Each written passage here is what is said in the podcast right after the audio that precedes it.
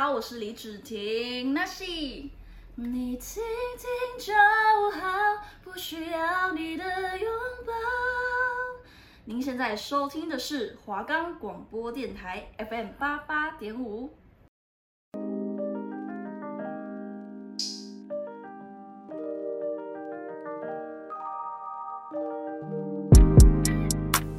每周五下午一点到一点半，秀蕾、安娜、阿豪、阿西带你一同探索过去、现在、未来，让你对人生不再迷惘。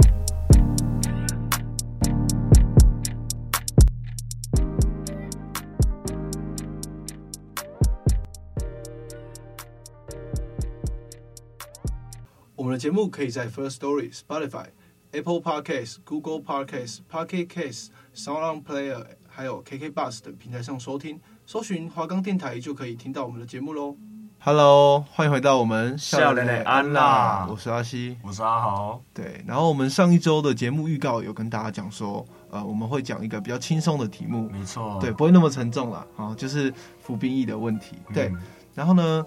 呃，在吃饭的时候，你可能会听到一堆长辈哦，爸爸他们啊，叔叔啊什么，他们都会聊到服兵役，就会非常的开心。就是以前的军中趣事啦，嗯，他们会非常亢奋，会一直聊，一直聊，然后酒一直喝。嗯、呃，我们之前呢，可能会啊，想当初我在当兵的时候，怎样怎样怎样，隔壁班的那个谁谁谁，怎样怎样怎样的。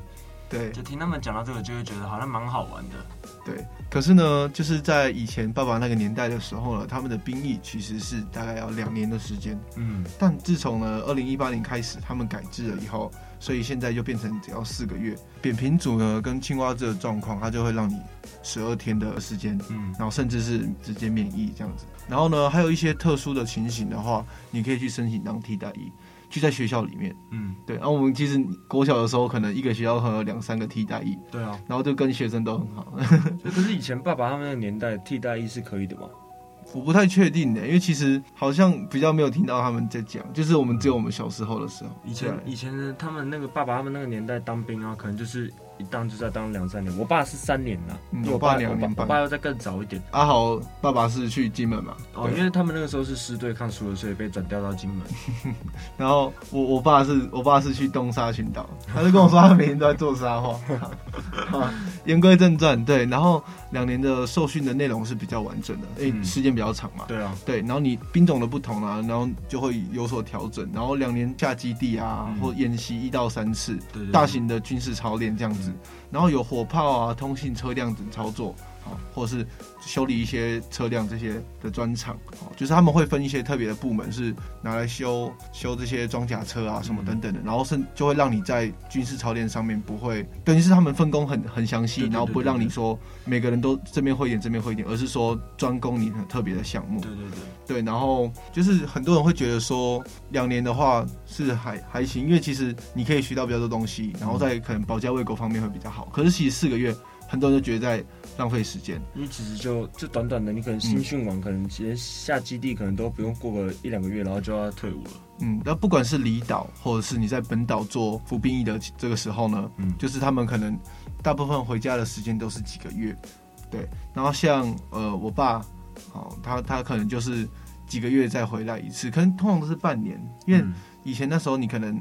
比较远会坐飞机啦，近一点可能金门的话，你就要等那个传奇。对啊，传奇，那你进来的时候，他还要依照潮汐变化什么，所以整整个是就舟车劳顿，然后他是就是不会让你会有那么多的自由性，就是你就是要花时间在里面。嗯，对。然后现在的当兵就是你可以你可以才你可以才四个月，呃，才两个月两个月。然后很多大学生可能在当兵的，就是在大学期间的话，然后他会去。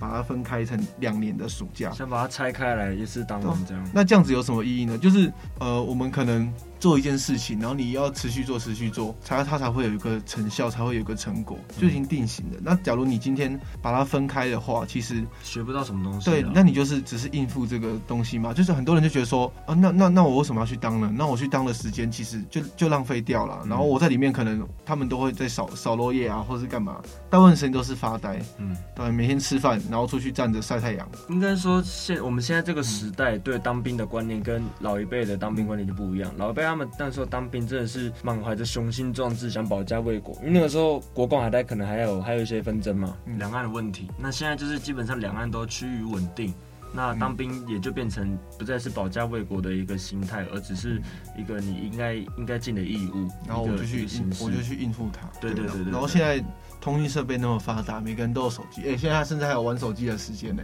真假的？这专门好像就是有一段时间是你可以。你可以用手机还是什么的？晚上开放让你玩手机吗？就是他们不会不会管得那么严，哦、会会有专门一个时间给你用，嗯、让你去通讯，所以已经没有那个没有那种比较没有军纪的那种那种那种感觉，会管得很严。对，军纪没有以前那么严了，但也没有到散漫、嗯。对对对，然后以前的话呢，他们会以前在当兵的时候呢，他就是不会有那给你那么多的权利。现在很多人都会说。啊，要要怎么样？可是那就是一个，那那就是一个规范，一个行为准则。长官说什么，就是你就要尽量去做，就是要服从。嗯，军人就是要服从嘛。对，要不然你之后其实打仗的时候，我怎么可以确定说你不是有问题？对，就是一个口令，一个动作啊。嗯，他今天如果不用这个权威来规范你的话，那如果当有一天上战场的话，就是比如说排长叫你进攻，但是你跟他讲说，呃，不要这样这样这样的，那其实变得更大麻烦。对对，就是。这个这个管理上是比较比较重要的一个点啊。对啊，而且以前以前就是长官说什么，我们就就是他们一定要去做，他们哪敢反抗？现在是我只要看班长不顺眼，我打一九八五申诉他。对啊，哦，我觉得怎么样怎么样？对啊，就是就变相来说，新训中心。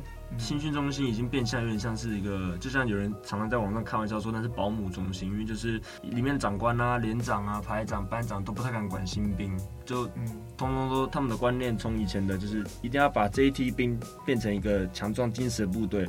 到我们现在这个时代，只是为了想让他们保护他们，到他们平安退伍，不想要惹麻烦上身。我们我们不会去说好坏，对，就是单纯是时代的变迁，然后它在改变，所以观念的差异。对，我们就只是把这个事情呈现给大家。对对。当然，我们有呃跟一些朋友啊，还有一些长辈，跟他们就是聊天啊，了解他们的经验，还有他们大概的看法。嗯，对。像我朋友，我朋友他哥哥啊，也是当四个月，嗯，然后他一进去之后。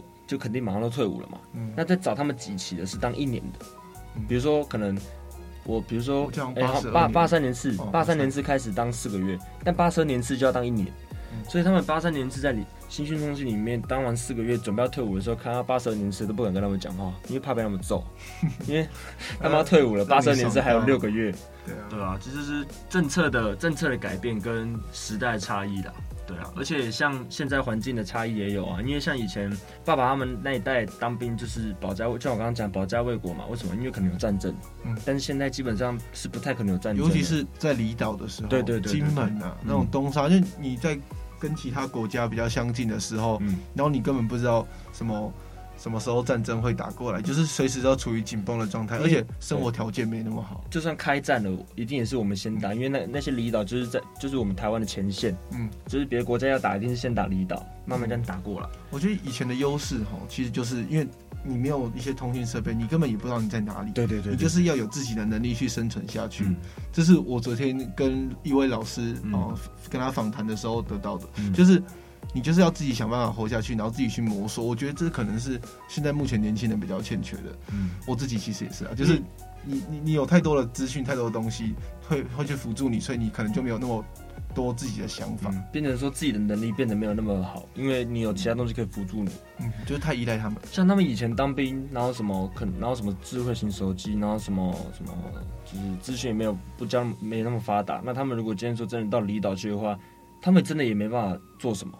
那所以就会变相变成说，他们会很认份的在那边把兵役做完，嗯、好好的把他们事情做完。可是现在不一样，像现在很多常听到就是新训中心啊，然后有人带两只手机进去，一只交给他们保管嘛，那可能就是。操练操操到一半说，哎，班长，我想上厕所，然后跑到厕所去联络，用手机联络，然后滑脸书啊、FB 啊、什么 IG 之类的，这样跟我们国中很像啊。对啊，国中以前都被收手机。对啊，就是那个 那个制度已经变得有点像是军令营。嗯，我觉得啦，这是我个人的观点，我觉得现在当兵的风气跟制度已经变相有点像是我们可能高中一定会参加过什么军令营嘛，嗯，去军营住个三天两夜，然后打靶嘛什么之类的。你听听个演讲啊，你知道这个枪怎么用，然后听听个演讲扫地，然后。看一些宣导影片，对啊，像我那天，像我那天就跟我爸聊到，他就痛斥说，也不是痛斥，他就感叹说，哎，现在的年轻人可能都没有听过炮声的声音是怎么样，大炮打出去的声音是怎么样？嗯，你说哦哪一种？哎，就是哎那个那个装甲车上面大炮，哎对对对对，打敌人的大炮，对对对。啊，我就问他说，炮声声音很大吗？他说那个声音出来的时候，你会吓到，你以为你耳膜破，就是所以他们都要戴那个防护耳机。嗯，很多他们当完兵退伍以后啊，可能就一不小心误入歧途。那因为他们是当兵的时候是炮兵连的嘛，嗯，所以他们对于炮还有那个子弹这些一定都很了解。那变就是他们会做一些违禁品，然后去卖给别人，在黑市卖给别人。我有遇过这种情况，我有听过这种情况，我有查过。对啊，然后你在他的那个。因为警察局都可以查到他的前科嘛，那他就会查到说他以前当兵是在炮兵连，有什么违反什么枪炮弹药的前科，然后他是炮兵，就是炮兵专家之类的。所以其实这其实也是有好有坏，但是当然，因为他们那个时代是要有可能是随时会面对战争的。就像我朋友他爷爷啊，是真的哦，八二三炮战大家都知道吧？那我朋友他爷爷是那时候是经防部的副司令官，很大哦，整个金门防卫部的副司令官。那他们经防部的长官呢、啊，通常中午都会聚在一个我忘记叫什么厅，就是一个很大的长官聚餐的地方吃饭。共军他们就有有匪谍在经防部里面，嗯，然后他们就渗透嘛，所以变成共军知道说，哎、欸，经防部的这些主要的管事的啊、大官啊这些，他们什么时候会聚在一起用餐？那他们是不是就一次解决他们？嗯、那如果他们把他们解决了，是不是金门就没有人守？是不是就很好攻？我我朋友他爷爷就是那天吃饭吃到一半，被那个炮弹打死。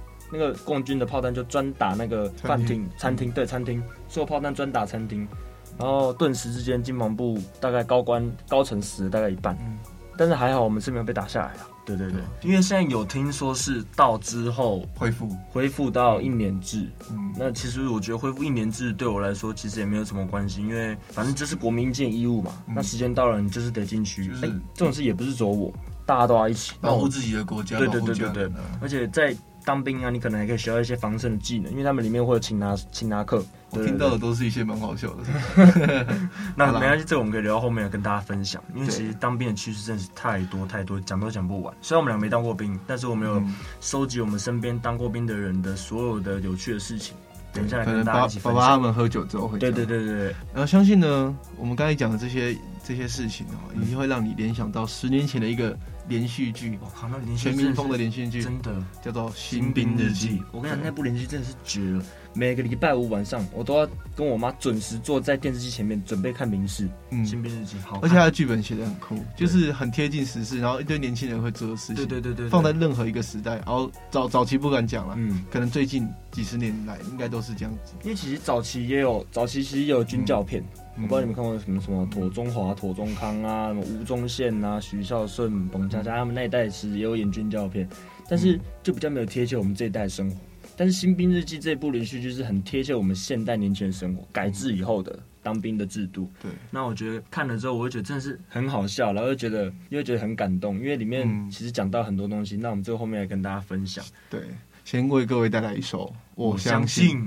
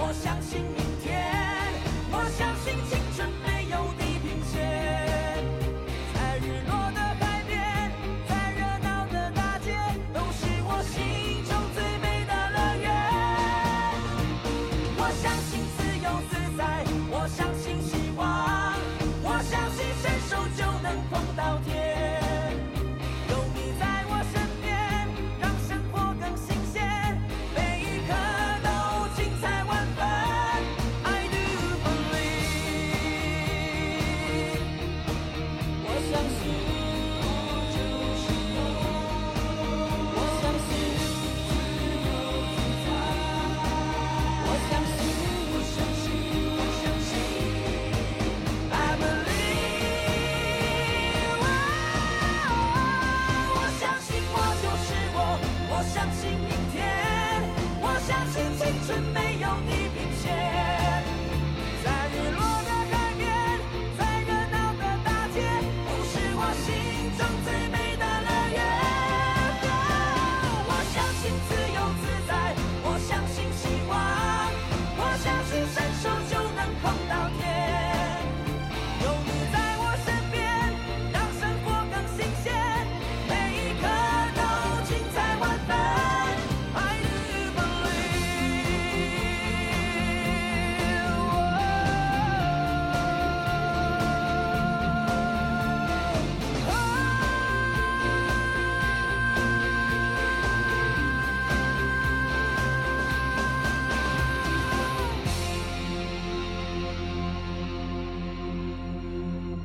好，欢迎回到我们的校园安娜。对，然后呢，我们刚才讲了一下这个新兵日记嘛。嗯，对，有没有哪些场景是让你最为深刻的？那我先来讲一个，也让我非常憧憬当兵的一个片段，就是啊，他们里面有一个 F 四，就是有叶大同、陈天兵、陈天兵。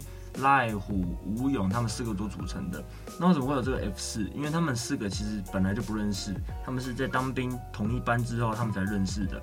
哦，不对，应该他们的团名团正确团名叫做天兵 F 四，因为他们四个都是班上最天的，然后最让班长头痛的四个人。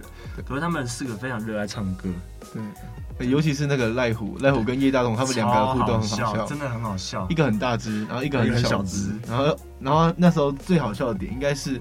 我们不是嘲笑他的身体啊，我是说那时候给人的感觉，比如说那个 O 型腿，嗯，他就被 他就被大家放大，真的真的，那个真的很好笑，因为他们那样会会有 O 型腿，就是逃避兵役嘛，嗯，然后还有他故意故意把屁股翘高，这样能缩减他的身高。哎，可是我逃兵，哎，他应该是翘屁股的时候，然后那是逃兵，为了逃兵役嘛，可是他 O 型腿好像是在剧情里面设定好像是。天生的哦，对对对对对。然后呢，他其实有一个蛮好笑，就是刚刚讲到体检的时候，大家会想方设法会验退嘛。嗯，那个大家都不想当兵啊。在台南市 就是他们那个那个医官啊，不是会有听力测验嘛？他会敲一个，就是打一下会嗯的那个东西放你左或右，然后就看你左哪哪边听得到，你就要举哪边的手，然后就很搞笑。他们就敲了之后放在那个那个叫什么名字？邱有顺顺子的旁边，然后他说哈。哦，对，我住台南呐，这就很好笑，就是嗯，就是答非所问呐，就是答非所问，对吧？就为了想办法，我之前还听过更好笑的，就是他们会不知道是真还是什么，然后想办法让他是拍拍出来 X 光是气胸，真假的？怎么拍？我不知道，教我一下，他们不知道，哎 哎，我们这个节目是非常正当的节目，是是是，对，我们要履行我们国民的义务，是。绝对不会有这种情形发生，是。啊，听过有人吃胖的，等下录完之后教我一下。啊，小声 之前之前还听过有人那个故意吃胖嘛，就是你体脂率到多少的话，嗯，好像他好像有个标准的，就是你高过那个体脂率，你就可以不用当兵。可是好听说好像是要定期回军营去检查，对，其实也很麻烦。然后干嘛不干不干脆一次当完就好？对啊，就是没有没有必要逃。对，然后还有呢，就是。我比较印象深刻，就是母猪赛貂蝉。哦，对，这个对，你在你在军营里面，正常来说的话，你的兵就是要当很久，你不会有可能短时间内，现在可能一个礼拜或两个礼拜让你回来。嗯，对，然后他们就会很久没看到女生嘛，嗯、去便利商店的时候，去福利社之花，说，哎、欸、哎，你看看，哎、欸、哇，嗯、你看，只要是个女生，然后会讲话，可能比较年轻，大家都喜欢，对，真的就是比较比较常见的问题。就是我爸爸他们说，他们以前只要每天起床。然后开始操练之后，去等待就是去福利社看福利社之花，或者是 希望看打靶打一半能不能会有小蜜蜂。就是简单来讲，就是行动福利站。就他们会，他们以前是推一个红色的那个砖头车，我不知道大家知不知道红色砖头车，因为那是很早的细节嘛。然后里面放什么饮料啊、饼干啊、糖果啊、烟啊什么的。然后就是在打靶，因为他们把打靶子下面的靶钩都很深嘛。那时候一喊停。清枪咔咔，然后就看到小蜜蜂过来。哎、欸，同学，清枪。哎、欸，弟弟买买买杯饮料不？啊，叫我叫我醉了，凉的啦，买买不？买买不？来来来，现在好像还是有。对对对，然后就是他们会开个那种小火车那种。对啊，然后现在是比较，他们现在是开货车，但以前是用那种推土车，就很好笑。然后重点是我爸他们那时候不敢买，然后那个小蜜蜂阿姨就跟他说：“啊，免紧张啦，你能丢碎蛋我有熟啦，免紧张，紧来搞买啦。”就是他们，就是。军跟民众啊，他们一起去联合做这个，我觉得是就是少数在军中会看到比较人情味的一面。可是我觉得现在其实好很多，因为其实例如说像《新兵日记》里面有演到成功岭现在新训中心里面有女兵了。现在其实女兵的数量也很多，但是呢，因为女兵他们会剪，不一定要剪头发嘛，然后又不能化妆，所以其实也很难看得出来这个女兵到底好不好看。所以大家还是会期待福利社之后，我觉得这是不会变的传统啦。然后我们现在来分享一下我们爸爸讲的一些趣事。哦，那你先说，听说你爸爸很多故事哦。我爸是还好啊，他就是讲一些那种可能大家都知道的点，就是。一开始当兵的时候，已经先进新训中心一阵子，嗯，然后我爸就他就说如何在新训中心每餐多吃一碗饭，他说一般人可能会觉得说要多吃一点，嗯，然后就是要把饭装好装满，嗯，可是呢，你如果第一碗太多的话，你第二碗可能就被装完了，嗯，所以你你要怎么多吃一碗？我先装少一点啊，对不对？我我吃完了以后赶快去装，去人家在第一碗饭还没吃完的时候，你就可以装第二碗饭了，哦，所以你总量加起来是多的，啊，有智慧哎，对啊。可是虽然也可以蛮蠢的，听起来蛮蠢的。可是没办法，他们在那里面那个环节没办法。对啊，就是他们那种有点有点技术啦。他们好像就是一桌，他就给你固定的饭，你好像也不能再去加饭，就是那一碗饭里面固定的量。哦，还有一个很重要的恳亲会，你不能出去嘛？对啦，对，恳亲会就是你的你的家人啊那些都可以来，嗯，然后会让你家人放心，然后你也比较放心，会比较认份的待在里面。真的是恳亲会完就可以跟家人一起回家，你可以多你可以多吃一点。对对对对对。然后当然还是有的那个家人没办法到场的，然后他可能就会请啊同梯的朋友啊一起一起一起送东西给他吃啊。哦，所以你爸爸也是在离岛。当兵吗？我爸，我爸在东沙岛。哇！他跟我讲说，他说以前呢我很无聊啊，啊都没事做，每天躺在沙滩上啊，所以我都做沙画。所以我小时候去我阿妈家的时候，墙上只要是沙画，就是我爸做的。哎，你爸也算是很厉害。对，我爸爸有艺术天赋的。我我看他画东西还不错。以前的以前那个爸爸那个年代的人是很怕抽中金马奖，那就来讲我爸好了。因为我爸，呃，我爸的那个当兵年代是比比你爸爸再更早一点，嗯、比阿西爸爸再更早一点，五十几年、五六十年的时候吧。嗯、那个时候还有一种东西叫师对抗，嗯、那什么意思呢？就是一个军营里面会有很多个师嘛。我不知道大家知不知道军营的阶级，就是一个旅、师，哎，旅上面有团、团、旅、师，然后营、连、排、班，再来班这样。那他们那时候师对抗主要是。怕共军来的时候吧，为了要增强就是我们国军的战斗技能，所以会安排两个师对打，就很像是打仗那样。但不会死人啊，不会死人，就是一个一种演练的形式。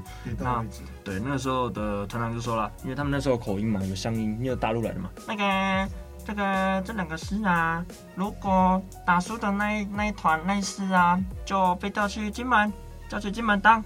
OK，然后结果我爸他们那师就比较倒霉，就打输了。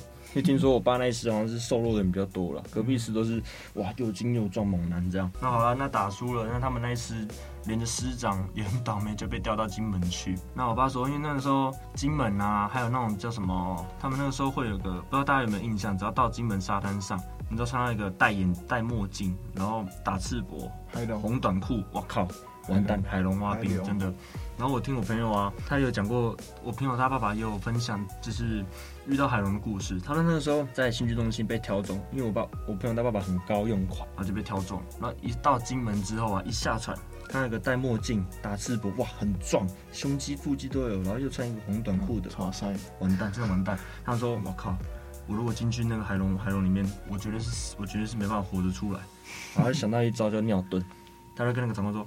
报告长官，我尿急，我可以去旁边的那个树丛自己解决一下吗？啊，好，你去，我等你回来。我朋友爸爸一去就没有再回来了，啊、就躲在树丛里面，树丛里面等，一直等哦。等到海龙海龙挖兵的部队把人都先挑走之后，他得偷偷回到连上。对，很聪明。就是以前当兵好像也是真的需要用脑袋，现在好像不太需要了。但是以前真的是你不动你脑袋，你真的这待遇就会差。就是自己找出路。对，对对。人家现在都是帮你安排。对对对。刚刚讲到金门嘛，嗯、金门其实在早期的时候，它是因为是离岛，然后它可能相对没有这么的发达。嗯。然后它又它又它又离大陆非常的近。对。哦，所以他们晚上其实都是要实施宵禁，六点宵禁。对。对，然后还有。有那个规规定，建筑物不能高过几层楼，不能好像我记得好像是不能高过三层，不然的话，敌方的那个飞机很容易。很容易会瞄准到我们的建筑物。然后，如果你们有认识一些金门的朋友，或者是你有去过金门玩，你就知道其实他们缺水的情况是非常严重的。嗯，听说他们的水都要跟厦门买。对，然后那个老老师就跟我讲说，半年到十个月的时间都会缺水啊。哎、欸，我还喝马桶水。欸、你们现在还在嫌说，哎、欸，这个水不好喝？对啊。然后他们那时候也没有什么娱乐，他们大部分的时间就是去，可能几天、三四天才去一次公共的澡堂去洗澡。嗯。